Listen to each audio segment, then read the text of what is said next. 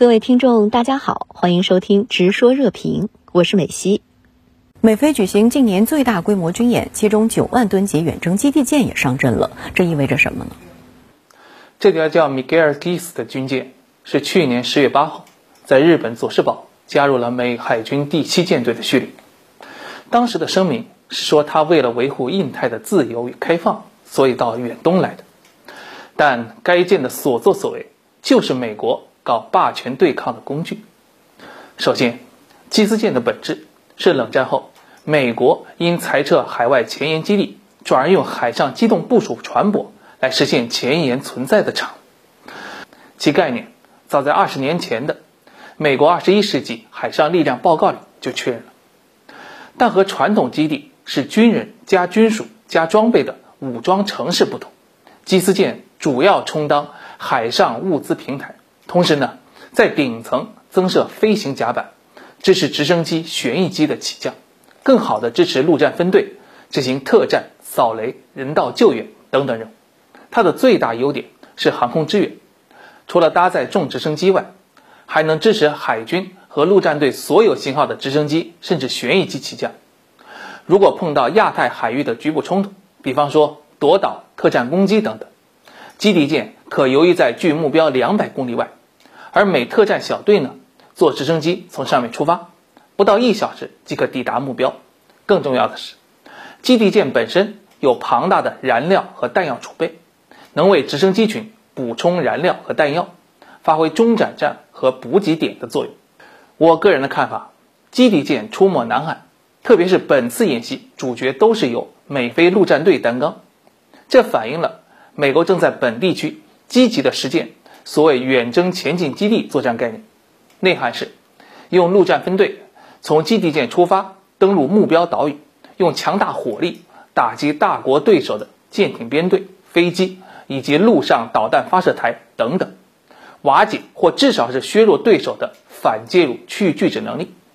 其中涉及机降突击夺岛、空运重武器并展开、射击、撤退等四大环节。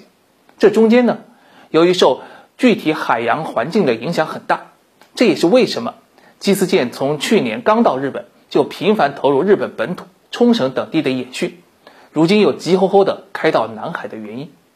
就是为了验证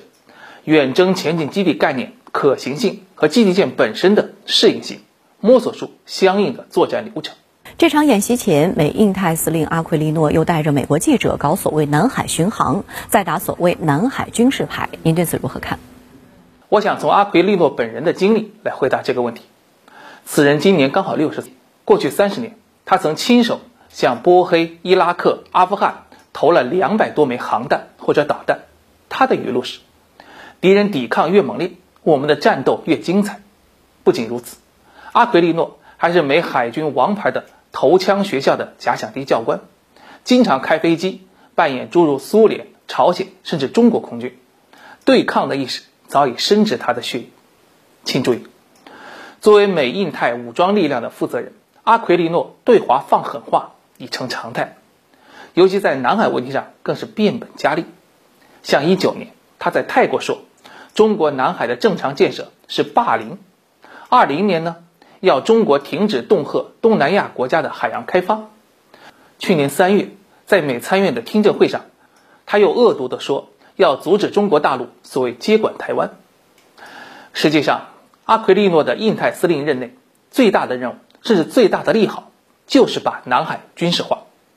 过去两个财年的美国防授权法案都明确列入了阿奎利诺念兹在兹的太平洋威慑倡议拨款。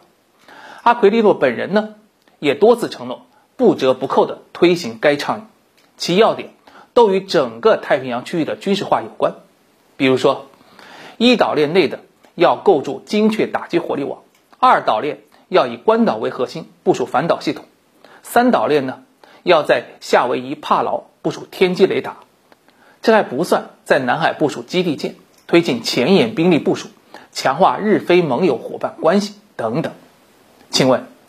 这些明火执仗的军事化行为，难道都是因为我们在南海正常活动所引起的吗？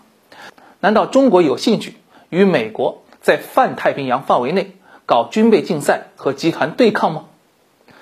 我不妨用中世纪的欧洲军事大师马基雅夫利的话奉劝阿奎利诺之流：无论你的军队多强大，进入到一个新地区，你需要当地人的善意。而今天，亚太各国人民的善意是站在中国一边的，因为它意味着和平、发展与相互尊重。